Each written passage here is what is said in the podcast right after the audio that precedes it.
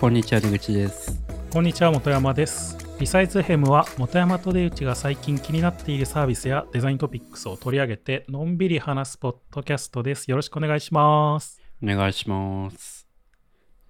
いや、この土日、ずっとゲームやってたんですけど、うん。ポケモンアルセウスをやったんですよ。おーあれね。なんかう、ん。僕も、あの、僕はやってないですけど、うん。なんか、ちらちらこう、配信者たちが早速やってるのをちらちら見たりしてましたね。うん。で、まあ一応本編はもうクリアしたんですけど、おお早いですね。まあ、ポケモンでも案外 早いですもんね。まあ、いそう、意外に本編だけだったら、そうそうそう、そんなね。そうだよね。まあ多分賛否両論あるんだろうなと思うんだけど、個人的にはすごい面白かった。うん。なんかアクションゲームチックになってたよね、ちょっと。なんか、これまでのポケモンプラス、あの、モンハンとかゼルダのブレスオうんブワイルドをそうそう足しそうそうたような感じですね。なんかちょっとオープンワールドっぽいアクションゲームっぽいような、まあオープンワールドじゃないのかもしれないけど、そうそうなんかそんな感じでしたよね。一応オープンワールドなんだけど、まあ、ゼルダほどのオープンワールドかっつったうんらそんなことはうんなくて、うん。うん。だけど、なんだろうな。シーメレスにつながっていくような感じ。そのあんまローディングが挟まらずに、ななんかこう、次から次へとシーンが映ってって、で、天候が変わってみたいな。その辺はぜすごいよくできてて。で、なんかポケモンもなん、なんていうの？あのー本当になんだろう。本当にその場に 生きてるような感じっていうか、なんつったらいいんだろそうまあなんか単純になか生態なんんか、なんていうの？う。うん。普通にそのエンカウントの方式がとかっていうそういうことじゃなくてさ、普通にいて、なんかそこに直接ボール投げるみたいなさ、そんな感じだったよね。そうそうそうそう。生態系に合わせてなんか、なんていうの、水ポケモンだったらこの辺にみたいなのはちゃんとね、うんなんかよくできてる感じがしますね。まあただなんかアクションって言うと、言ってもポケモンなんで、なんかこう、なんだろうな。すごい大味っていうか、なんかこう、モンハンみたいにすごい頑張っていろいろやってやっと倒したみたいな感じは全然なくて、まあなんか基本的には、こう、技を、なんていうの、じゃんけんみたいな感じで、効果がうん抜群の技を出せたら、まあ一発で倒せるみたいな、まあそんそんな感じなんですけど、基本は。うん。まあその辺はポケモン、これまでのポケモンって感じ。でもなんか、あの、僕見てたらさ、そのポポケモン捕まえるときはさ、割とアクションゲームっぽいじゃん。なんかゼルダっぽい感じあるじゃん。だから、うんなんかこう、ちょっと、なんていうの？煙玉みたいの投げて、なんかちょっと身が隠れれるような感じにして、ねその辺なんか投げてみたいな。そその辺ね、なんかあんま使わなくても全然捕まえられちゃうんですよね。なんか、うん。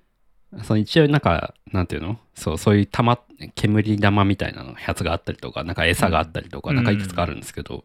あんまこう使わなくても捕まえられちゃうっていうのはありますね。だからあんまそこら辺、緻密さはないかもしれないですね。なんかでも、こう、だ強いポケモンってたまにいるじゃん。なんか、レベルがめちゃくちゃ高いみたいな。あそうそうそういうのをなんかそういう風にやってるっていうのをなんかちょっと見たりしましたけどね。ああ。なんか今の自分の限限界を超えてるポケモンみたいなのを、なんかこう、もう今自分の手持ちのポケモンも結構し死んでて、もうそれで行くしかないみたいな感じでこう、試行錯誤してやってるとかっていうのを見ましたけどね。結構なんか、レベルは結構上がりやすいんですよね。なんかポケモン捕まえても経験値もらえるんですよ、今回。あこれまでそうそうそう、あれ、あれそうそうだよね。なんか僕見てて、あれなんか捕まえてたらどんどん上がってて、なんかぬるゲーかと思って、ちそうそうょっと。で、結構ポケモン捕まえるのた楽しいんですよね、普通に。うんなんか、あの、ポンポン、あの、タイム、リズムよく捕まえられたりするから、結構その辺楽しいんですけど、でも楽しいから捕まえてるレベルどんどんどんどん上がってって、うん。なんか割と あの強いとされてるポケモンもまあそこそこ倒せちゃうっていうのは、あの相性とか知ってればね、あまあまあ、タイプのはい相性とか、うん。うん、知ってれば倒せちゃうっていうのはあるけど、でもなんかあの、主人公もて攻撃食らうんですよね。なんかそのうん。フィールドで。うんで、なんかそれもなんか3、4発食らうともう死ん死んじゃうんですよ、主人公。だから意外になんか結構囲まれたりすると、その弱いポケモンでも攻撃食らうと主人公が普通に3、4発で死んじゃうから、うんなんか結構その辺焦ったりとかしますね。だからその辺は面白いですね。なんか、うん。まあまあやべえやべえやべえやべえみたいなことがよくある。まあ、基本的にはこ子供向けのゲームですからね。なんかうんまあ、ある程度、その難易度的にはまあ、簡単な方で作られてるとは思いますけどね。まあ、あとなんか、途中から空飛べたりなんかするんですよ。なんかこう、馬、う馬っぽいの乗れ乗れたりとか。うん。なんかその辺、まあ、ゼルダも同じなんですけど、それができると一気にこう、世界が広がる感じがして、その辺楽しいですね。結構空飛びながら、なんか索敵して、で、目当てのポケモンを探して、で、そこから攻撃してみたいなこともできたりするんで。うん。まあなんか、結構まあ、その、小学校とか中学校とかさ、うんまあ学校の子供時代だったらさ、まあその友達同士でなんか一緒にこうやるとか、うん。まあそういうのが結構ね、楽しかったりするから別にポケモンに限らずね。うん。だから、それでかなりこう、かさ増しされてた部分もあるような気もして、なんか今だったら、だから僕はそれをなんか配信者がやってるのをみんなで見ながらコメントしたりとかしたりするみたいなので、なんか乱しちゃってる部分があるような気がするんだよね、そういううのは。だかん。僕逆にら自分がやらなくてもこうね、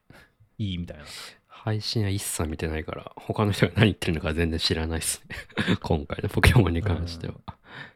あれはまあでも基本的にみんな楽しんでやってるあ、そうなんだ。感じだとだと思いますけどね。うんへ別にそんなわかんないけど、僕ポケモンガチ勢みたいな人のやつ見てないから、それわかんないけど。え。わかんない。想像だけど、多分対戦を、こう、オンライン対戦とかが今回ないから、うん。その辺目当てにやってる人は、まあ、ああ。うんって思うんだろうなとは思いますけどねまあでもなんか。そのうち実装されたりするんじゃないですか？うん、結構なんか全体的にその育成がすごいぬるくなってる感じ。があって、うん。だからその辺の多分ガチ勢の人は多分物足りないんだろうなと思いつつやってましたけどね。ガチ勢はだってあれでしょ？個体値とかをさ、こう、そうそうそう。頑張ってさ、引き、引き当てるみたいなやつをずっとやるみたいなさ、付加させて。僕はもうめんどくさいんで、そんなん全然やんないですけどうん。僕はね、なんかもうそういうの、いや、なんかな、あ、でも昔も別にやってなかったんだよな、結局、だから子供の頃なんて。まあ、こんなの頃はわかんないですからね。そんなの。なんか、特に初代の頃なんて。うん、そうだよね。初代はね、もう素朴な感じでしたよね、やっぱり。うん。まあでも初代そんなぬるくもなかったですけどね。今思うと。なんていうか。辛い、きついとこはきつい場面とかも結構あったなって気がしますけど。ああ、そうなのかな。うん。なんかでも子供だったからなんじゃないかって思っちゃうんだよね、結局。ああ、そうなのかな。それも。うん。今やったら案外こう、さらっとクリアできちゃうみたいまあだとしたらうまく調整されてたってことですね。な。そうそう。だから今回のやつもそうなんじゃないですか。ああ、そうなのか割な。でもね、今回はそういうところあるんじゃないですか。ボスがいても明確に失敗してもやり直せるとか、結構なんか、明確な優しさがあるんですよ。なんていうか。ああ。だからより優しくなってっていうのかもしれない、ね。そうそうそうそうい風に なんか、なんかね、小さい子たちが楽しめるようにって。なんていうか、例えば、ボスのゲージ半分まで減らして死んじゃったら、その半分からやり直せるとか、なんかそういう 明確な優しさがあるんで、なんかちょっと昔の優しさと違うのかなとは思いますけどね。じゃあちょっと今日の話をしようかなと思うんですけど、今回はね、ちょっとなんかあんまり最近デザインの話してないんですけど、うん。今回もあんまデザインの話っていうよりは、まあ、まあサービス作ってたら通らざるを得ない話というか、うん。その、新しい価格の教科書っていう本が、まあ最近出た、これ2021年12月かな、発行は。出版されたので、まあちょっと面白そうだなと思って、まあそれを読んでみたっていう話をしようかなと思うんですけど、まあ、この本自体が、まあ、価格をどう決めるかっていうことっていうよりも、まあ、価格の決め方そのものが変わってきてるよねっていう話をまあしてるっていうような本で、うん。で、まあ、基本的に価格ってどうやって決まるのかって言ったら、まあ、わかりやすく言うと、なんていうの？売り手の最低価格、まあ、こう、少なくともこの値段で売りたいなっていう価格と、まあ、買い手の最大価格って、まあ、まあ、出せてもこれぐらいかなっていう、まあ、その間で決まるわけですよね、その、重なる部分で。うん。まあ、だから、重ならなかったら売れないっていうことですよね、逆に言うと。うん。まあ、フリマ、メルカリみたいなフリマとかでも、あんまりにも高く高く設定しすぎたら買い手は、まあちょっとそれじゃ買えないかなって感じだし。うん。で、まあ、その範囲を、まあ、どうやまあ、その範囲の中で適切な価格をその決めるっていうのが、まあ、プライシングっていうことではなくて、まあ、もうちょっと広い意味でのプライシングの取り組みっていうのは、まあ、その範囲自体をどうやって広げるかっていうことも、まあ、プライシングの一つだよねみたいなことを、まあ、言ってたりするんですけど、うん。まあ、例えばなんていうか、なんていうの？からその買い手が払ってもいい額っていうのが、まあ、もしかしたら低い場合もあって、そのレンジっていうのが小さいかもしれないよね。その売り手と買い手の間のレンジっていうのが。で、その場合っていうのをその狭い範囲の中で見つけるっていうこともあるかもしれないけど、まあ、見せ方だとかサービスの改善みたいなので、こう、払ってもいい額を広げるっていうのも、まあ一つのプライシングの考え方とか取り組みだったりするかもしれないし、ああ。まあもしくはね、うん。こう、買い手の層を変えるって、まあよくさ、あるじゃん、なんか、どの層を狙うかみたいなのが考えたりするけど、うん。その、まあ、もっと高く払ってもいい、その顧客を相手に変えていくとか、まあそういうのも一つの手段ですよね。まあプライシングの考えることではあるってことだよね、そこを。うん。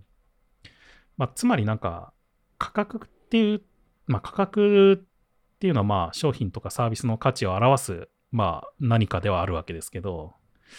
まあ、それっていうのは、なんていうの？なんだよ、こう、機能とかコストっていうのものだけで決まるわけではなくて、まあ、割と、なんていうの、いろんな条件によって、えーと決まったりとかして、で、買い手の心理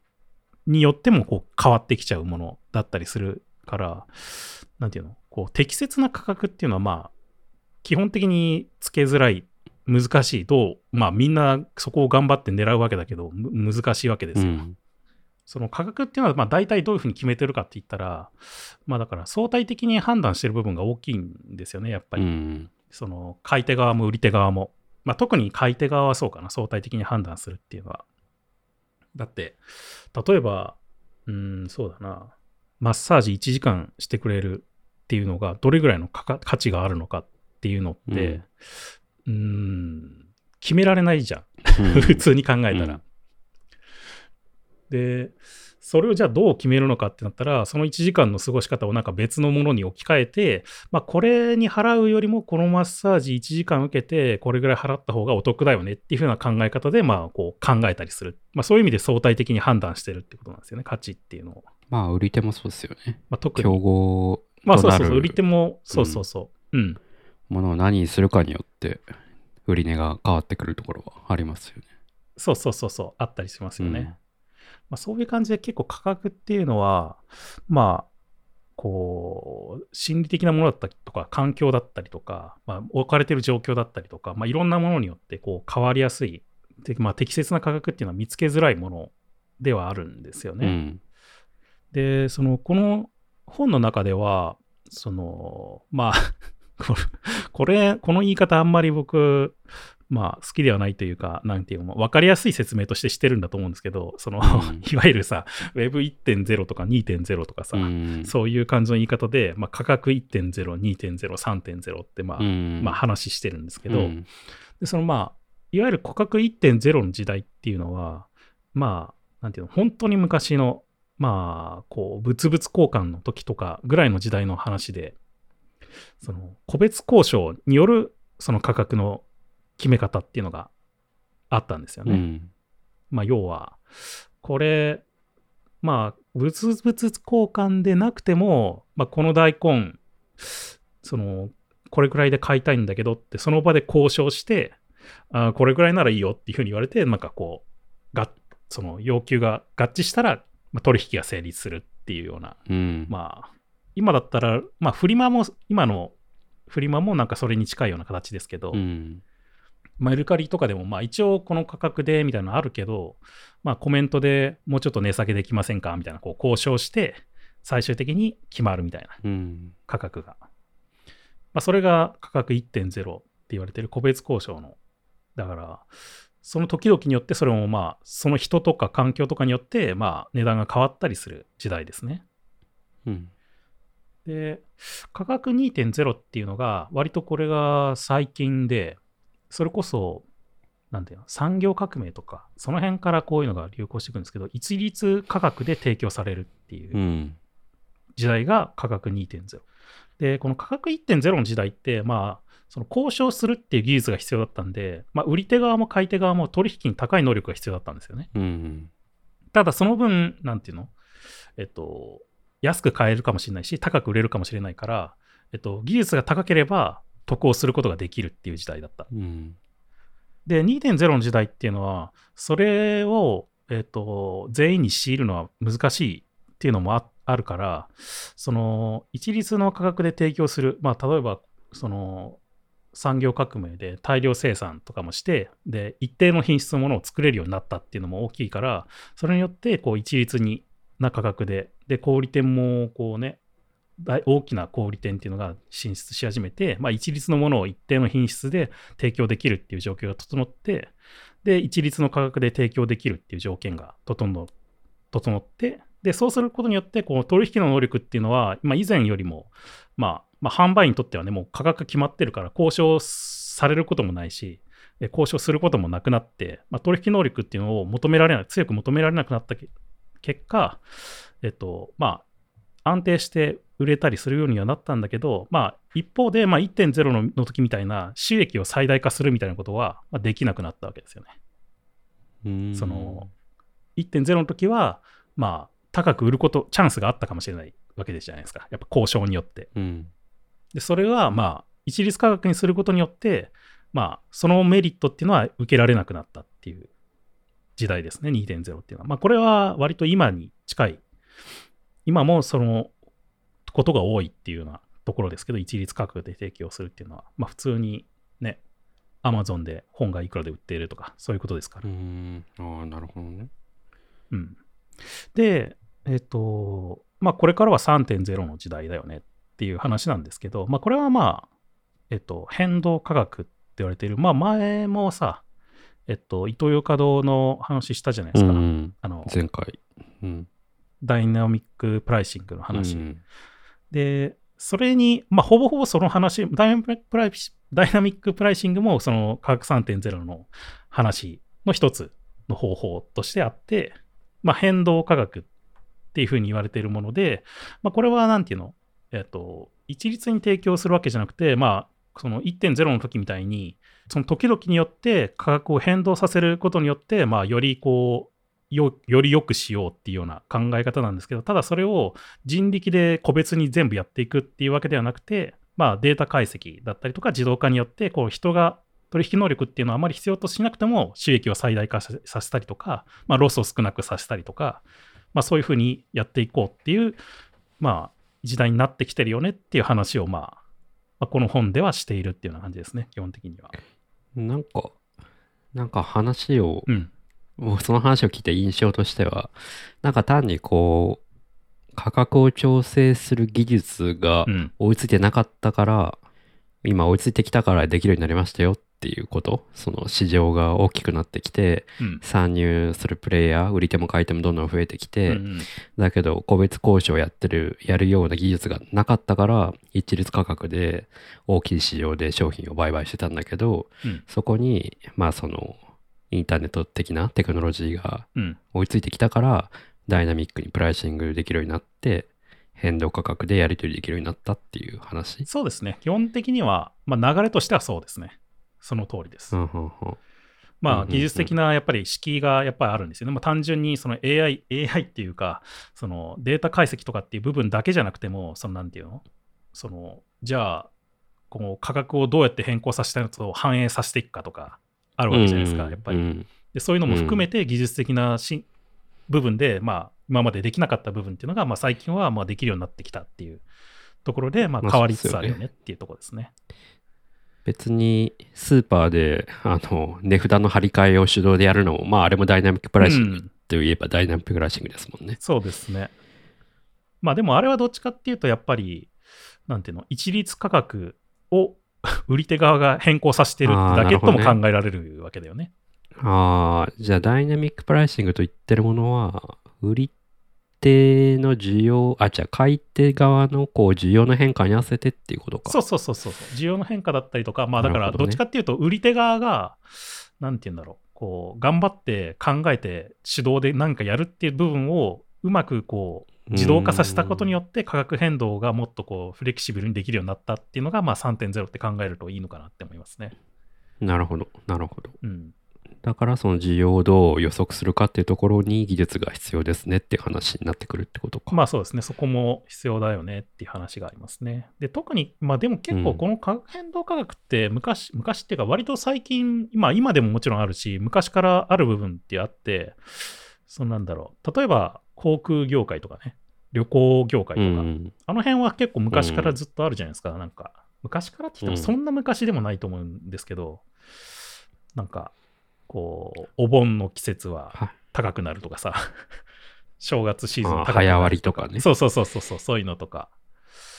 うんうん。で結構これ、だから、その、変動価格に相性がいいのって、やっぱりこう、キャパシティに制限がある分野というか、うん。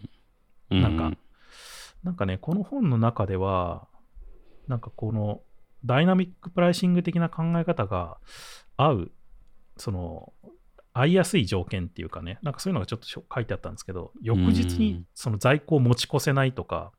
供給に制限があるとか、うんあとなんか時間軸での需要の変化が大きいっていうのは、このダイナミックプライシングをやりやすい、なんか業界というか分野なんですよね。うん。だから旅行業界とかはさ、まあ、在庫を翌日にも持ち越せないじゃないですか。まあ、うん。在庫っていう考え方が難しいですけど、その、その、1日に飛ばせる飛行機の量っていうのは限られているわけで、それをなんか翌日になんか回すっていうのはなかなか難しいわけですよね。うん。とか、まあ、人的労働コストもある種そうですよね。その、じ人の持ってる時間っていうのは限られてるから、24時間っていうふうに。うん。だそれをまた明日に回すっていうのは難しかったりするから、まあ、それも同じように当てはまるかもしれないし、うん。まあ、結構そういうのが、やっぱりこう、変動価格、ダイナミックプライシングとかっていうのをやりやすくなったりするっていう業界だっていうふうに、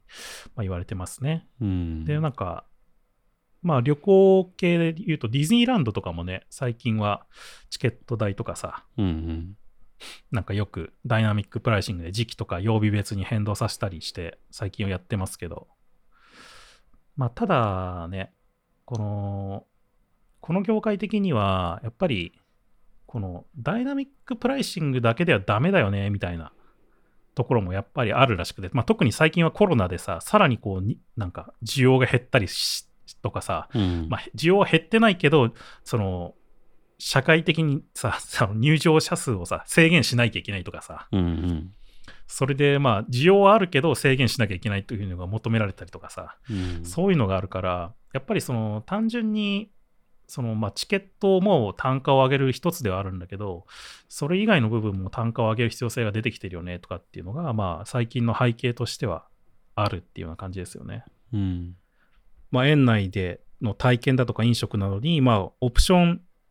をどう、オプションでどう設けていくかみたいな部分が、まあ、重要になってきたりしてきてるわけですけど、オプシそョン。のなんか、うん、その単純にそのチケット代を単価上げるっていうだけじゃなくて、それ以外の部分でどう設けるかみたいなはいはいはい。別のモデルでってことですそうね。そうそう。そうそうそうそう。で結構その考え方ってなんか価格プライシングの考え方の一つでもあるんですけどそのなんだろう。単純に一つの商品のことをを考えるっていうことだけじゃないと思うんですよね。そのなんかね、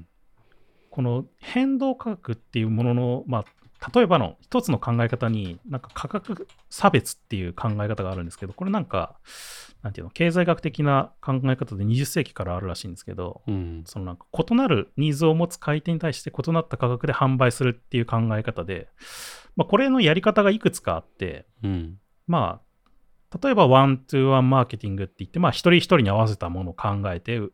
値段決めて売るとかっていうのがあったりするし、あとまあ、これは、えっと、多分、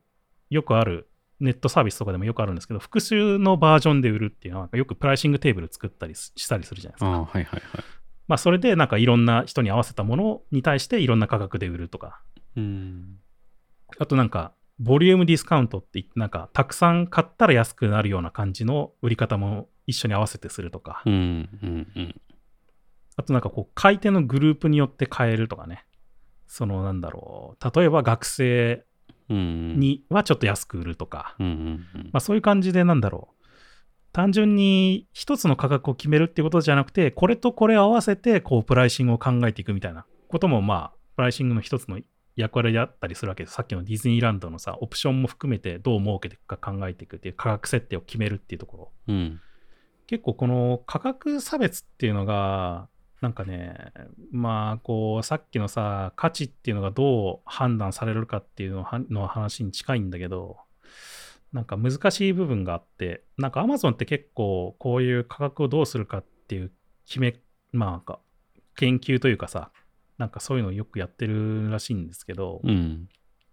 まあメルカリとかでも、まあオートメイトプライシングみたいな感じで、販売状況だとか、まあ最適な価格を提案するとかっていうのを、まあこうやってたりするじゃないですか。で、Amazon もそういうのやってたり、まあ、していて、うん。で、一個ね、Amazon の取り組みとして、なんかね、僕も知らなかったっていうか、なんか聞いたことあったような気がしたんですけど、なんか価格のランダムテストみたいなことをやったりしてたことがあったらしいんですよ。ランダムテスト。うん。まあ、これは Amazon がランダムだって言ってる、言い張ってるだけなんで、本当かどうかわかんないんですけど、なんかこう、例えばなんか、僕には2000円で売ってる本を他の人には3000円ぐらいで売ってみたりしてみて、買うかどうかみたいなのをこうテストして最適な価格を探るみたいな。なるほどね。うんまあでも結局それってなんかこう、何かを指標にしてこう、差別をしてるんじゃないかっていうようなこう問題視されて以降やらないみたいなことをなんか Amazon は発表したらしいんですけど結局。うん。まあなんか結構だからこういう価格に差をつけるっていうのはもしなんか取り扱いによってはなんかこう なんていうの？批判されるものでもあるっていう、うん。なんか前にさ Uber のなんだっけ？サージプライシングっていうこう瞬間的な需給状況に応じた変動でなんかめちゃくちゃ大変な天変地異が起こったのになんかその交通インフラであるタクシーの料金がめちゃくちゃ高くてみんな怒るみたいな、うん。なんかそういう話を確かしたような気がするんですけど、うん。まあそういう感じでなんか単純にそのダイナミックプライシングとかえっとそういう価格のランダムテストみたいなのでなんかこう価格を決めてしまってまあ気をつけないと批判の的になることもあるっていう部分もまああるんですよね。うん。まあ、だからね、まあその辺は気をつけないといけないんだけど、うん。なんかね、でもき基本的にこの本の書いてることって、てかね、この本書いてる人が、あの、ダイナミックプライシングの、なんて言うんだろうな、サービスをやってるというか、えー、なるほうど。ん、ダイナミックプライシングを取り入れられるように B 向けに提供するサービスをやってるみたいな会社の人が書いてるんですよ。うーん。だから、終始、ダイナミックプライシングについていろいろ書いているような気がしていて、ああ、なるほど。うん、個人的にね、そこは、ちょっと期待外れな部分ではあったんですけど、うーん。ただなんか本の中でね、ちょっと面白いなと感じた部分は僕はあって、ただそこは全くだから掘り下げられなかったわけですけど、うん結果的にね。うん。なんか、そのマーケティング的な考え方で、なんか4つの P って聞いたことあります、うん。なんか、プロダクト、プレイス、プライス、プロモーションっていう、うんまあ、プロダクトっていうのはまあそのままですよね。どういう価値を提供するのかっていうので、まあうんプライスはまあそのままで価格で、プレイスっていうのはまあ売り場だとか流通だとか、うん。そういうもの。で、プロモーションは販売促進ですけど、まあ、この本の中でね、この4つの P の、なんか、次のステップとして、今、パーソナライズが全部進んでるんじゃないかって話を書いてたんですよ。うんうん。で、まあ、プロダクトだったら D2C とか、まあ、オンデマンドになんとかやるとか、うん。流通とかだったら、流通とか売り場とかだったら、まあ、レコメンデーション機能とか、うんうん。なんかプロモーションもまあ広告のパーソナライズとか全然あるんで、で、ね、の、うん、価格っていうのが今後もっとパーソナライズされていくんじゃないのっていう話もちょっと書いてて、ああ、なるほど。そこにつながるのか。なるほど。うん。で、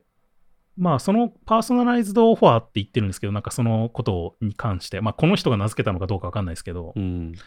なんか今までって、まあ一律価格で売ってたりしたわけじゃないですか。まあウェブ、ウェブじゃなくて 価格2.0の頃は。うん。で、まあ、それを1次元とすると、そのダイナミックプライシングっていうのは2次元的な考え方で、なるほどね。時間軸によって価格が変わっていくわけですよ。うん。で、パーソナライズドオファーっていうのはさらにその別の軸ができて、その個人とか環境とかによってまた変わっていくので、ちょっと3次元的なもっと、なんかこう、うねりみたいなのがイメージできるようなじ、なんかこう、表現になっていくのかなと思ってて、うん。で、結構僕はね、その辺の話が面白いなってちょっと思っていて、うん。その、パーソナライズドされていくっていう未来。うんうん。で、まあ今でもさっき言ったように、その映画館でレディースデーがあったりとか、うんうん。なんか、するけど、なんか、もっとそれが細分化していく未来っていうのも、本当はあるんじゃないかなっていうふうにちょっと最近思ってるんですよ。うん。確かに。で、それが技術的にも可能になってきてるような気がするんですよ。まあ、この辺が最近の仮想通貨とかブロックチェーンの話につながっていくんじゃないかなって僕は思ってるんですけど、うんうん。なるほどね。ただ、この本の中では全然そこは触れられていないです。僕が勝手に妄想して 話してるだけなので。なるほどね。まあでもそうですよね。だってさっきの冒頭の流れで言ったら、価格2.0から3.0の時代になったのは、その技術的な需要をなんかちゃんとこう読むような技術が発達してきたから、まあなんか一律から変動価格になったっていう流れの中で、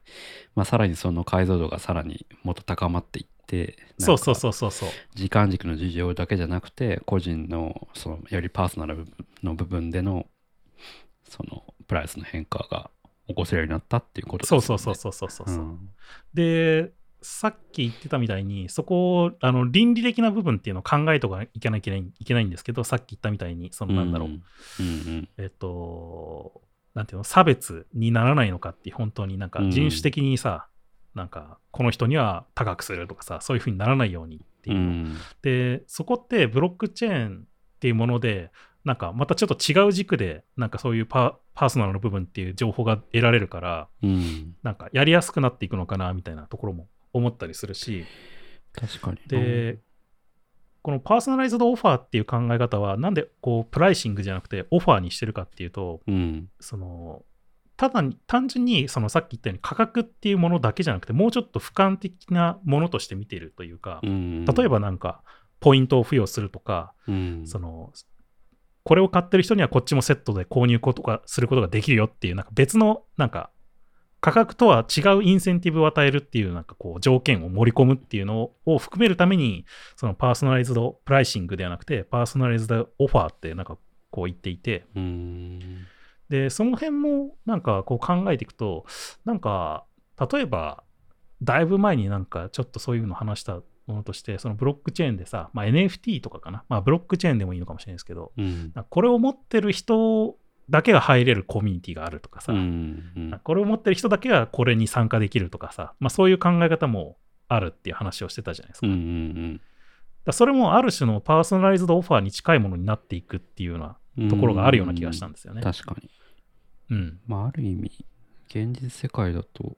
うんクレジットカードとか近いのかな。なんかこううん。さっきの航空の話で言うと、まあそもそも航空業界っていうのは、まあダイナダイナミックプライシングでこう、座席の価格が決まってるっていうのあるじゃないですか。うん。で、そこにプラスして、うーんと、席の値段、席の値段だけじゃなくて、席のグレードっていう要素もあるじゃないですか。うん。で、さらにその席のグレードが自分の持ってるクレジットカードと、あ、クレジットカードっていうか、あの、マイル？マイルのこうグレードによって、その、より良いグレードに座れたりとかうん。することもあるじゃないですか。ありますねなんかこう、うん、なんか、アナで言えばなんか、なんだっけ、スターアライアンスなんたら、うん。なんたらクラブみたいな、うんああるじゃないですか。いや、なんかそ、それになんか近い、それもある意味、その personalize offer うん。にも近いのかな。 personalized offer っていうよりは、なんかこあ、でも、合ってますなんよ。その personalized offer っていうのは必ずしも誰か個人っていうことじゃだけじゃなくて、その学生みたなないいってことですよね。いや、学生みたいなグループとかも含めてる言葉なので、 membership offer っていうか、うん。さっきのその dynamic pricing に対して、なんか、ま、もうちょっと別軸の要素っていう考え方の personalized なので、なるほどね。だからそういう特定の個人っていうことだけじゃなくて、なんかぞこの属性のグループっていうのも含めてるんですよね、このパーソナライズドオファーの考え方って。うん。だから、その、どね。アナのなんかスターアライアンスの人たちみたいなのも、まあ、一つのグループって考えることもできるので、まあ、それも一つですよね。うん。で、なんかなさん、か、うん。そのアナのスターアライアンスとかはさ、まあ、まあ分かりやすい例だけど、なんていうの？一つの属性であって、他にもなんかそういう例っていうのは、まああるっちゃあるけど、それを掛け合わせて持ってるっていうのって、あんまりなんかこうないじゃないですか。ななんていうんだろうな。うん。まあ、ある程度掛け合わせて持ってるかもしれないですけど、なんか数十個とか、なんか やってる人とかあんまりいないような気がするんですよね、そういうのを。うんうんで、まあ、僕がちょっと思ったのは、その NFT とかブロックチェーンっていうのがもっと進んでいくと、まあ、そういうことが複雑に絡み合っていく状況っていうのがお訪れるのかなっていうことも考えられるような気がしたんですよね。うん。うん。まあ確かに。なんか、これも持ってて、これも持ってて、これも持ってて、みたいな状況っていうのが。うん。まあ確かになんかこう、やっぱ、あアナとかそういう広告業界がすごいのは、そういうのをクレジット業界とかもう巻き込みながら、なんかこう、や、やうんやれてるのがすごいのだけど、まあ、ブロックチェーンの場合は、まあなんかまあそういうのが、そういう個人のなんだろうな、資産もそうだし、どういうトークン持ってるかもそうだし、すべてがこう、誰でもわかる状況っていうのが最初から作られている。で、そこにどんどん溜まっていくっていうのが、うんうん、もうなんていうか、もうそうそういう仕組みが出来上がってるから、まあそういう、なんだっけ、さっきのダイナミックプライシングプラス、ん？パーソナライズオファーか。パーソナライズドオファー。うんそうそう。そういうのがまあ、やりや、誰でもやりやすいっていうのはありますよね。そうそうそうそうそう。その、う売り手側というかさ、まあ、企業側がそれに対して、こう、パーソナライズドに何かサービスというか、まあうん、オファーを提供していくっていうのが、まあ、よりやりやすくなっていく時代に突入していくっていう風にも考えられるのかなと思ったんですよね。うん。いや、なんかこう、サービスの作り手としても、こう、うん、例えば僕がクックパッドにいた頃とか、まあ僕は割とクックパッドにいながらも新、本体サービスというよりは新規サービスの立ち上げばっかりやってきたんで、うんなん。かそういう時によく言われてたのが、まあやっぱ本体サービスの、なんだろうな、すごく使ってくれてるヘビーな人たちにより新規事業のサービスもよりこうなんだろうな、便利に使ってもらえるというか、なんなんていうの、うんその、完全にユーザーバスと分けるんじゃなくて、クックパッド全体として一人のユーザーがいろんなサービスを使え、使えるみたいな、なんかその、まあ Amazon プライムとか Amazon とか、まあそういう感じじゃないですか、なんかこう、うん。Amazon プライムユーザーだけど Amazon ビデオも使えて、なんちゃらかんちゃらいろいろ使えてみたいな。なんかまあそういう構想って、まあ結構、プラットフォーム系のサービスやってるところってみんな描いてると思うんですようんね。ヤフありますよねーもどこも。うん、そうだよね。だけど、必ずしもそれがシームレスにちゃんとできるのって、できてる会社ってなかなかないと思ってて、それこそ Amazon とか Google とか、それ級の会社しかないと思うんですよね。だから結構なんか作り手としても、作り手としてもその辺って実現するの難しい、そのデータの持ち方もそうだし、はいはいはいはい。会員、まあ、すげえ具体の話で言えばユーザーっていううん。で、テーブル、データベースに何を持たせるかとか、こう、アイ一元的な ID を作るのとかもすごい難しいし、なんかそういうのが、まあ、ブロックチェーンの場合は、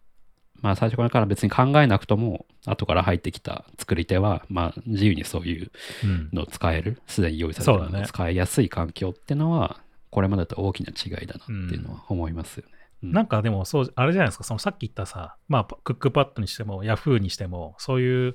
まあ、関連サービスみたいなのを作っていくのってさ、ある種、まあ、うん。他の Google とかもやってるけど、囲い込みって言われるようなものじゃないですか。そうですね。うん。その自分のサービスに、あ自分がたちが作ってる会社のサービスに閉じていると、まあ、より利益が得得られますよっていうような考え方、の、まあ、ビジネス構造じゃないですか。うんで、結構そのブロックチェーンの考え方って、なんかそれとは反してるじゃないですか、やっぱり。その集権主義ではなくて分散主義だから、はいはいはい。基本的に、なんていうの？囲い込むっていうよりは、どっちかっていうと分散して、まあ、セキュリティ的な部分も含めて、その価値を、まあ、他の人も、うんだからは、逆に言うと入っていきやすいというか、その、うん。それに乗っかって、うんうん。っていう考え方だから、なんか、こう、なんていうの？同じように、まあ、サービスの作り方とか、価格の考え方っていうのも、まあいろいろ変わっていきそうだなっていうような気はしたんですよね。うん。なんかこう、ブロックチェーンで言うと、さっきのパーソナライズのところで、うん。レディースデーとかいあったじゃないですか。あはいはいはい。なんかそういうのって結構危うい。よより今後危うくなると思うんですよ。なんかこう、レディースデーっていまだにななんでレディースデー、なんで女性の場合だだけ安いのか、なんかよくわかんないなとまあ、まあ思うし、特に正直。最近さ、なんかこう、うんなんかね、まあそのせ性差別じゃないけど、なんかね、うん。うんトランスジェンダーの話とかさ、まあそういうのもあるから、まあより危ういですよね、この辺の話って。うんまあまだ受け入れられてる方ではあるけど。うん、なぜかなんか日本ではすごい受け入れられてるけど、冷静に考えるとよくわからん仕組みだと思うんですよね。うん。だからなんかす、うん、だし、まあ、あと信用スコアとか、そういうのも結構危ういから、うん。うんなんかもうちょっとなんかそういう危ういところからやるっていうよりは、もうちょいなんていうか、わかりやすい。だブロックチェーンで言えば結構よくやられてるのは貢献、そのサービスに対する貢献度によってうん。プライスが変わる。まあ、貢献度って何かっていうと、例えばステーキングとか呼ばれてるうん。ですけど、自分の、あーその例えば、なんかあるサービスがあって、そのサービスが発行してるトークンをたくさんその、えー預ける。預けるっていうのはロックする。イコール、うんニアルイコールロックするってことなんですけど、つまりうん売らない、売れ売りませんよっていうふうはいに宣言する状態にすると、なんか恩恵が受けられたりする量が増えたりとかすしたりするんですよね。うん。だそれって要は、そのサービスにとって有料顧客によりあ見返りというか、まあ、価格のディスカウントみたいなことをやって、よりもっと使ってもらうみたいなことを、うんやるとかあるんですよ。うん。だからなんかそういう、なんていうの、パーソナルの部分の部分でのパーソナライズよりも、なんとか行動、その人がどういう行動を取ってきたか、んなんかそのサービスにとってのこう有料顧客的な行動をたくさん取ってきた人はより見返るとか、なんかそういうそっちの方がなんかこうやりやすいんじゃないかなっていう気がね。しますけどね。うんまあ、さっきの、なんだろう、レディースデーの話みたいなところで、まあ、こう、危うい部分としてさ、やっぱりなんかこう、うんしなんていうの、例えば所得の差とか、国籍だとか、まあそういうのによって、なんか価格が変わってしまうっていうのもやっぱり問題視されそうじゃないですか。うんでもそういうのって、なんか見せ方によっては、なんか良いとされたりもするわけですよ。例えば、うんその旅行先で、まあ、外国人旅行者向けには高く売ってんだけど、そのなんか地元の人はちょっと安く買えてますっていうのは、なそれだけ聞くと、なんで高いんだってなっちゃうかもしれないですけど、そのなんていうの、うん。近隣住民向けにそのローカル経済を守るっていう意味では、その方、そういうふうにしていますよっていうふうに言っていれば、まあ、ある程度の納得感は得られるかもしれないみたいな。うん。で、これ、こまあ、この本、これの本に書いてあった例なんですけど、で、これと同じように、そのブロックチェーンの考え方を持っていくと、こうここに。そのうん。例えば、ローカルコインみたいなものを発行したとして、その、うん。なんていうの、そのローカルに住んでない人でも、そこの、なんていうの、ローカルコインじゃないけど、そのローカルに対して、そのなんか、いなんかいいことをしているというか、うん。なんていうの？その貢献してるか。そのローカルに対してはい貢献するような行動ができていれば、その人はその安く、安くなんか買えたりとか、まあ、恩恵を得られるっていう形になれば、まあ、ね。単純に近隣住民だけじゃなくても、まあ、安く買える可能性はできたりするっていうことがあり得るかもなっていうふうに。それこそふるさと納税でうん。そのある都道府県にめっちゃ数百万円とかなんかこう納納税してたとしたら、その人がこうどその県に遊びに行ったら、なんかちょっと割引受けられるとかね、そういうことですよね。そうそうそうそう。まあ、そういうのもあり得るかもしれないですよね。うんまあ、だから、まあ、それがまあよりやりやすくなるっていう意味で、その今のね、ブロックチェーンの技術っていうのが、まあ、もうだいぶ先かもしれないけど、こう発展っていうか、うんまあ、浸透していった先には、そういうパーソナライズの仕方とか、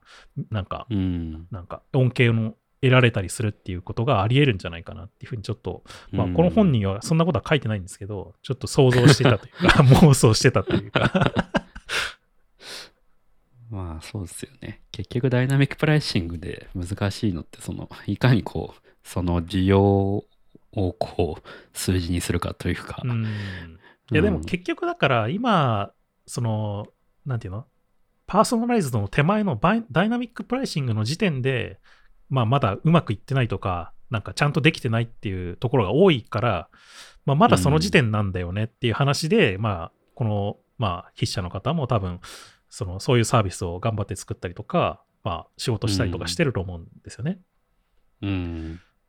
まあ、ただ、それが、まあ、もうちょっと進むと、やっぱパーソナライズドオファーみたいな、で、さらにそのブロックチェーンとかが絡んできて、まあ、よりそういうのがやりやすい環境になっていってっていうのが、まあ、ありえそうだなっていうふうに、ね、結構この、ポッドキャストでもブロックチェーンの話とかすごくしてますけど、まあ、思ったっていうのは、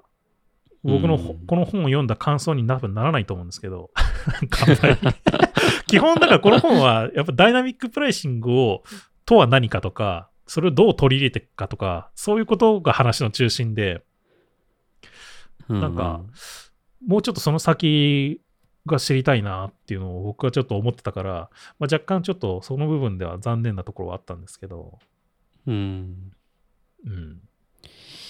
なるほどな。いや、まあでそも、っかうんそのまあパーソナライズドオファーもそうだけど、結構これっ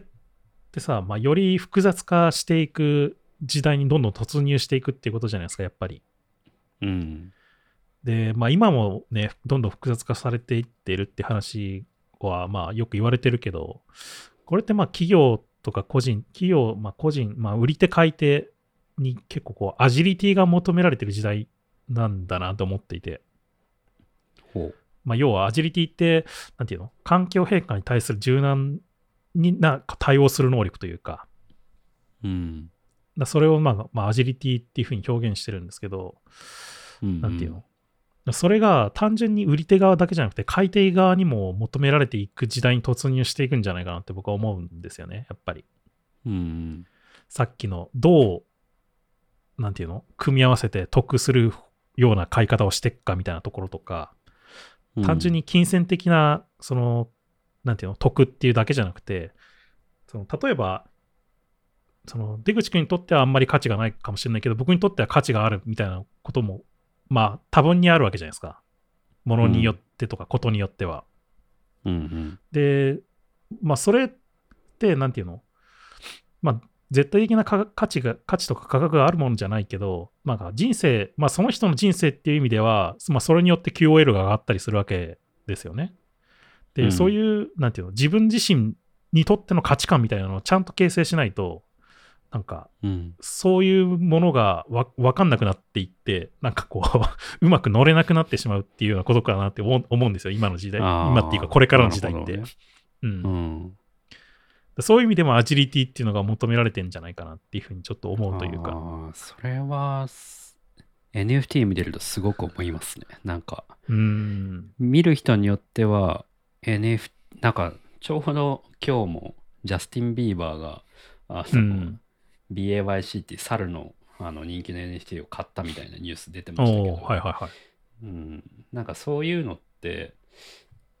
なんかこうまあそれ1.5億円で買ったらしいんですけどでも 見る人、ううんまあジャスティン・ビーバーにとってはそれぐらい価値があると思ったから払ったと思うんですよねうんそうだよね。うん。うん、だけど見る人によっては単なる JPEG に1.5億円払うって意味が分かんないと思うんですよ。うんはい。うん、そうね。そうそう。だからなんかこう、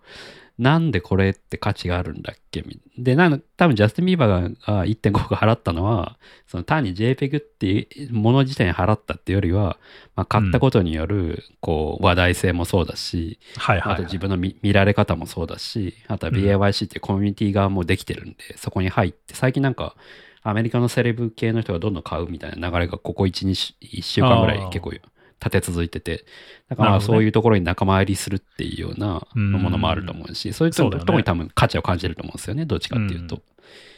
まあ、あと打算的に別に1.5億で買ってもいすぐに1億円ぐらいで売れるだろうみたいなところもあると思うし、う。うんん。だからなんかこう、なんていうの、単に、こう、なんでこれって価値があるんだろうって考えないと、うん、なんかこう、大事なものを見誤る、見見失うというか、うん。あの、うん、のはあるだろうなとは思います。なんかそこで JPEG じゃんっつって思考停止しちゃうと、なんかもったいないなっていうのは、いろいろ NFT を見てて思うところはある。そうだよね。うん。まあだから、そのよりこう価格がまあ3次元に変動していく時代に突入していくと、まあ、やっぱりこう、じゃあなんどういう価値があるのかっていうのがやっぱり自分の中でしっかりしないとなんかより分かんなくなっていくと思うんだよね 結局。うん。他の人の意見に左右されても、なんかそれが本当かどうかがよく分かんなくなっていくとか、まあ自分にとってどうかっていうのがやっぱりあるから、うん。そういう意味でもやっぱり売り手側以上に今後買い手側にそういう能力が求められていくのかなっていうふうには思うよね。うん。もちろん売り手側にも必要なんだけど。それは思いますね。うん。やっぱこう、うん、なんかこう、なんだろうな。みんなが買ってるからいいって言って、こう、買っちゃうと、NFT とかだと 損したりとかすることもあるし、うん。なんかこう、自分自身価値が分かってなくてね。うん。なんとなく周りが買ってるから乗せられて、なんかイナゴ買いとか言うけど、なんかそうやってイナゴみたいにこう連れ添ってみんなで買うってことやると、なんかこう価値が分かってなくて、結局売ろうと思った時にはもうみんないなくなってて全然売れないとかね、そういうこともあったりするし、うん。いや、それはそんな気はするし、まあ、あとなんかダイナミックプライシングが必ずしも全てに適用できるのかなっていうのはちょっと僕はなんかどうなんだろうって思いましたけどね。なんかこう。あーいや、まあだからね、そこは僕もそうじゃないと思うし、まあ、この人もだからさっき言ったように、そのダイナミックプライシングをつなんか取り入れやすい条件っていうのがやっぱあるんだよね。そのああ、そこの話か。需要に、うんうんそうそうそう、需要に応じて変えていくっていう考え方だから、その、まあ、なんだ供給に制限がなかったら、需要がいくらあっても全部満たせちゃったりするかもしれないし。うん、まあ逆にその場合はあんまりなんかちょっとしかなか,、なかったとしてもね、意味ないしっていうのはありますよね。あ、そうそう、まあね。だから、まあ、全部に適用されるものではないとは思うんだよね。ダイナミックプライシング自体が。そうねうん。だから結構なんか、総じて、こう結構流動性が高いっていうか、その全体として取引量、取引のボリュームが大きいようなものに適用しやすい話なのかなっていうのは、なんか聞いてて思いましたけどね。まあ、それは、そうですね。うん。今後はあれですよ。もっとパーソナライズとされていくんですよ、きっと。されてくんかな。まあ、インターネットはすごいイメージつきやすいけど、じゃあ現実世界はどうなんだろうっていうのは思いますけどね。まあでも今も似たようなやついっぱいあるもんね。やっぱりさっきのさ、スターアライアンスもそうだしさ、よくあの、うん株主優待とかもまあ言ってみればそうじゃないですか。うん。なんとなく、そんな感じじゃないですか。まあなんか、株主優待券でこう、なんだっけ、ちょっと飛行機、まあこれも飛行機になっちゃうけど、飛行機安く乗れますとかね、あるありますよね。そうそうそうそう。だから、まあそれが、より複雑化していくのかなっていう風なイメージですけどね、僕の中では。うん。で、そのサービスっていうのも単純にその、なんていうの？そのさっき言ったさ、囲いかい囲い込みの話じゃないけど、その、うんこの、この会社の株持ってるから、この会社のやつが、なんかお得になんかできますっていうだけじゃなくて、なんかこれを持ってることによって、この会社も、この会社も、みたいな感じで、こう、あらゆるサービビスがそれに乗っかる形でやっていくとかっていうのが、まあ、やりやすくなっていったりとかっていう風に感じで、まあ、そういう風な部分でも複雑化していくというか、ス。うん。なんかそういう感じになるのかなっていうふうにはちょっと思ってますけどね。うん。そうですね。なるほどな。なんか、この本のタイトルから、なんかこう、値段はこうつけろみたいな話なのかなと想像してたんですけど、そういうわけではないないですね。うん僕もねちょ、うんそうかなってちょっと思った部分もあって、もうちょっとそのさらに先があるのかなって思ってたんですけど、う。うんん、そうじゃなかったですね。あまあ、一応なんか、一般的にはこういうふうに価格決めてるよみたいな、なんかやつはさらっと書いてあるんですけど、まあ、よくあるほなんか方法論としてのね。うん。まあでもそれはさらっとみたいな感じで。プライシングで言うと自分のプライシングが一番むずいなって思う よくあって、要は個人事業主とかの報酬をどう設定するかっていうところ。はいはいはいはいはい。うん一番こうなんつうの非対称というかその競合、要は 自分と同じような年代スキルの人がどういういくらで報酬もらってるかも基本は分かんないじゃないですか。あんまりうんうん。発注側に立ったことがない限り。で、僕はまあ何回か発注が立ってるから、たまたま、まあ少ない情報量ですけど、あの人はいくらもらってたとか、この人はいくらもらってて、これぐらいだったから、じゃあ自分はこうだみたいな値付けができるわけですけど、それがなかったら、みんなどう決めてんだろうみたいなところ。なんかでも、この本に書いてありましたけど、最近はその、まあ、ダイナミックプライシングだけじゃなくて、うん。まあ、どういうふうに値段を決めていくかっていう部分で、まあ、いくつか方法だったりとか、まあ、サービスがあるっていう話をしてて、うんうん。まあ、例えば、まあ、プレプライシングっていうのは分かりやすくて、まあ、ヤフオクとかメルカリみたいに、まあ、売り手と買い手が双方関わって購入直前に価格が決まるっていう考え方なんですけど、うん。でそれの逆のポストプライシングっていう考え方も、まあ、最近はあって、まあ、それに対す関するサービスとかもあったりするらしいんですけど、うん。このポルポストプライシングっていうのは買い手が主導で、で、うん。サービス体験後に評価を踏まえて価格を決めるっていう考え方で、うん。まあ、なんかちょっと前に、なんだっけ、本をなんか0円で売って価格決めて払ってくださいみたいなのあったりとか、あーはいはいはいはい。まあなんか結構音楽業界とかもあったりするらしいんですけど、こういうの、うんなんか試しにまず、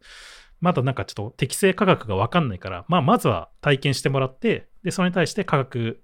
決めて払ってくださいねみたいな。うん。うん。なんか考え方のやつらしいんですけど。で、なんかね、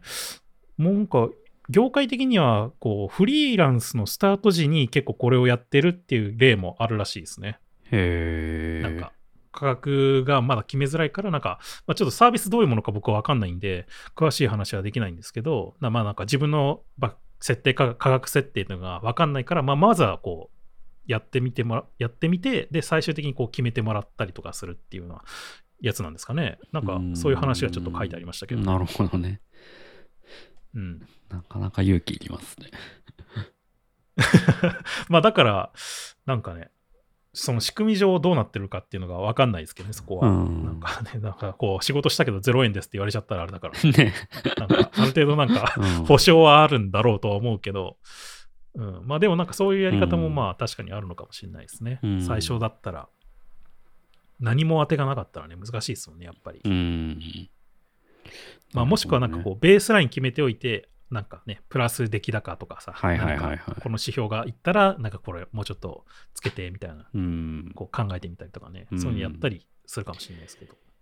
なんか営業とかね、そういう分かりやすい成果があるものは、こう、歩合制とかね、結構相性いいだろうなって思うんですけどね。そうね。僕らみたいな仕事はどうしたらいいんだろうっていうのはいつも迷いますね。うん。まあ、そうね。まあでも、なんか流通する、基本的に流通するものじゃないから、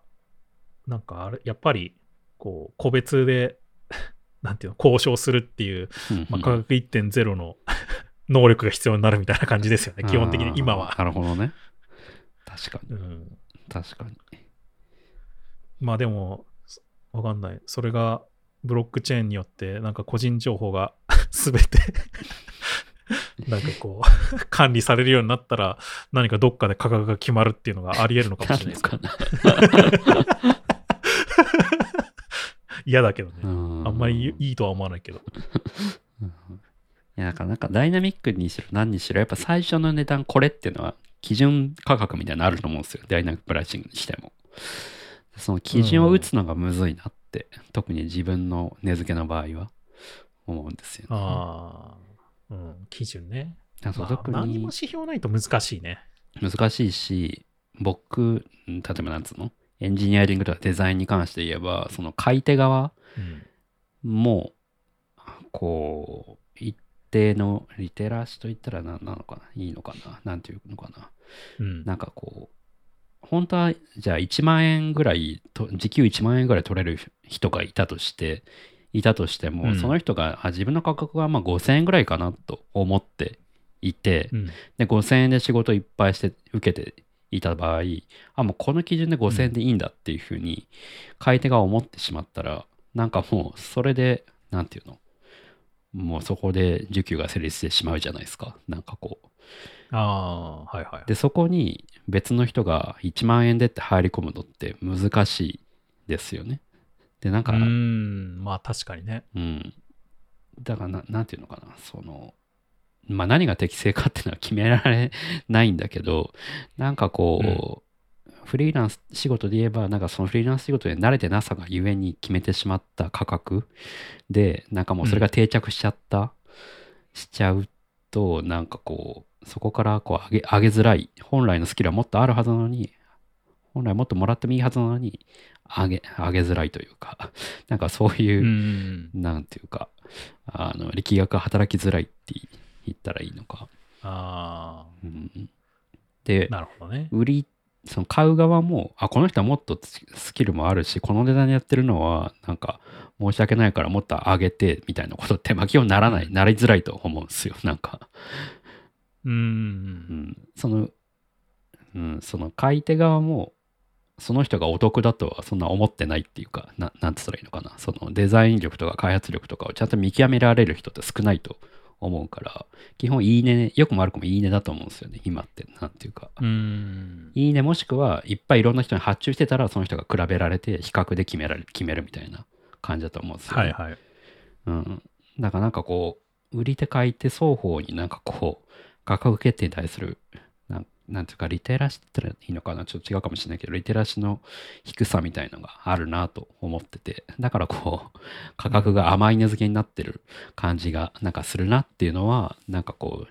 自分がフリーランスやってても、自分が発注側に立っても思うことがよくある。うん。え、こんなにスキルあるのにこの値段なのみたいな人も結構いるし、その逆も正直はい。たりすることもあるし、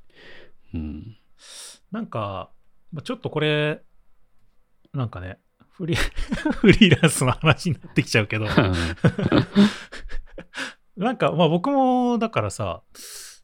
まあ自分の価格をどうするかっていうのを決めたり、考えたりしてるわけだけど、うん。まあやっぱりでも、なんだろう、他の人にお願いすることもたまにあるうん。ですよねうん。で、ね、こう価格ってこのこの本の中に書いてあったんですけどそのプライシングっていうのはある種メッセージでもあるっていうふうにあ言っていて、はいはいはい。まあ、そうだと思うんですよね、うんそのこの価格でも買ってもいいようん。とか、うんこの価格じゃないと売りたくないっていうようなメッセージだったりすると思うんですよ、うでんある種その何ていうの？働くっていう意味ではこの人とどれぐらい働きたいかっていうメッセージであったりするかもしれないし確かにね。そのどれぐらい働きたくないかっていうメッセージの可能性もあるかもしれないっていううんありますよね。もしかしたらね。あと、ちょっと高めにしてどれぐらねい責任を負いた負いたいかっていうのと、どれぐらい責任をこの資格とには負いたくないかっていうのもありますよね。この人にどれぐらい期待してるかとか、うんそういうメッセージだったりもするわけですよ。だうんからそういう意味で、僕は、その、まあ自分が受けるときもそうだけど、うん誰かにお願いするときも、その、どれぐらい、その、僕が期待してるかっていうのを、まあ、重しにならない範囲でちょっと載せたりするっていうことはありますね、やっぱり。うん。その、だから完全に、その向こうのいいねで、いいねで受けるっていう感じではなくて、はいはいはい。まあ、ちょっと高くしてあげるとか、うん。いやまあ実際に僕がそういう経験をしたことがあるかあったから、やっぱり、うん。その割と安く受けてた時に、そのなんだろう、ちょっと高めにこう期待も含めうんて、なんかこうね、出してくれたりとかうんしたっていう経験もあったから、ぱりなんかそういう、なんていうの、単純に、なんていうの、こう安、安ければ良いっていうような考え方っていうよりは、もうちょっと信頼関係とか、うんそういうものも含めた、なんか価格設定っていうのが、なんかその働くっていう意味ではあるような気がしてますね。うん。そう、僕も実際、いいねよりもプラス1000円、500円とかで 上げてお願いとかもよくやってたんですけど、うん。うん、なんかこう、それがやれる関係だったらまあいいんですけど、そういうのはね、うん多分レアだと思うから、なんかなかなかこう。いやまあなんかでもうんなんていうの、いきなり最初からっていうのはないなかったとしても、なんか徐々にね、こう関係性を深める中でそうしていくとかっていうのも、まああるかなっていうふうに思うし、なんか逆に買い手側も、その、上げていくっていうのも、まあ一つのまあスキルではあるけど、なんていうの、そんだけ自分がここに対するなんかコミットだとか責任だとかを持ちますよっていう意思表示であるような気がするんですよね。うん。まあだからそういうなんかこう、まあこういうのってやっぱ非公開な市場で やられてるから、なかなかこう、うん。需給が自動的に調整されないっていうのがあると思うんですよね。うん。なんかまあもしかしたらオープンに、そのパーソナライズとかそこまでいかなくとも、なんかもう オープンになってれば、その、プラ、なんていうの？値段交渉とかがね。そしたらそれで、それだけでも需給がうまく調整されるのかもしれないですけどね。うん。なんていうの、まあねあの、サッカー選手とかスポーツ選手の価格交渉みたいな。はいはいはいはい、はいうん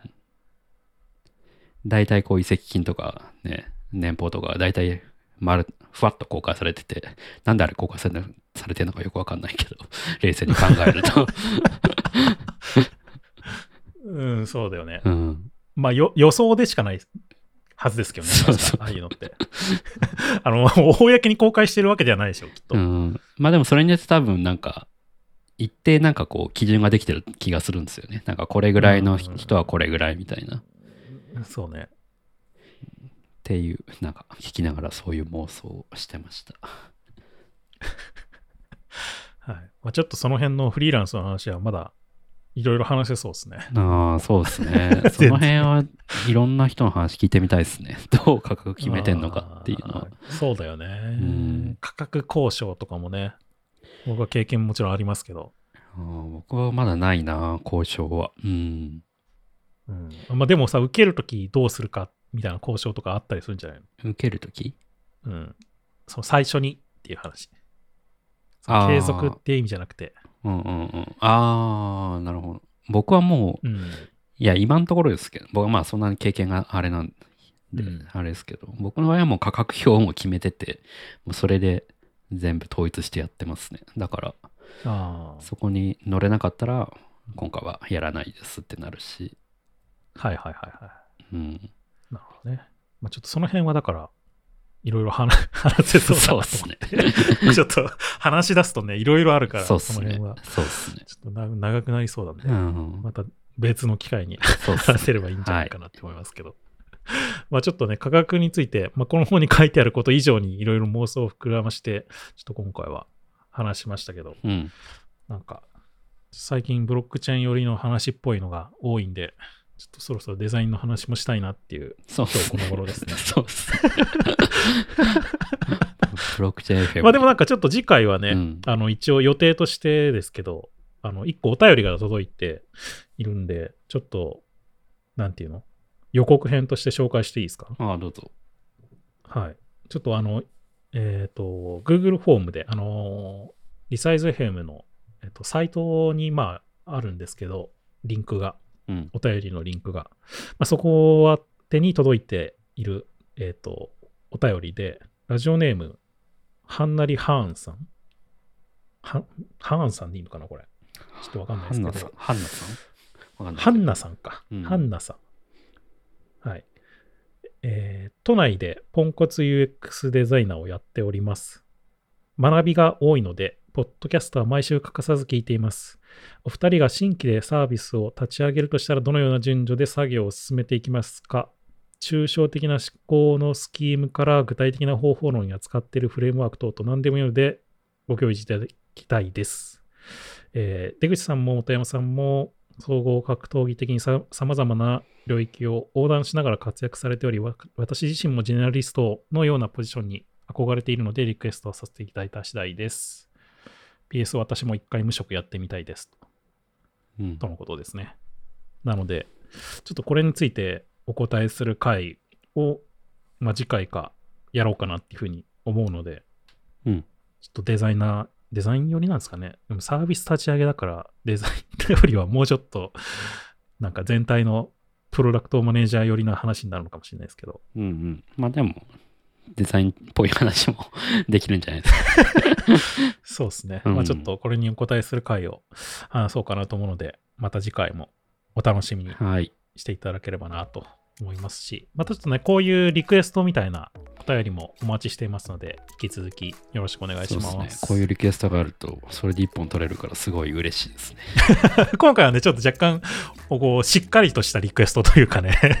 っていう感じなので、ちょっと一あも本うこれで一本できるじゃんそうそうって思ってこれで一本話そうかみたいな話になってるんですけど、まあこういう感じで、まああの、今回は、えっと、ショーノートにあるお便りのリンクから送っていただきましたけれども、あの、リサイズヘムのご質問ご感想は、ね、あの、ツイッターとかで、ハッシュタグリサイズヘムでのあの書いていただいても、えっと、配信で取り上げたりしますので、どしどしいただければと思います。リサイズヘムは毎週金曜日に配信しています。えっ、と、Spotify、iTunes のポッドキャスト、Google ポッドキャスト、YouTube などで配信していますので、よかったらチェックしてみてください。ということで、今回はここまでまた次回お会いしましょう。さよなら。さよなら。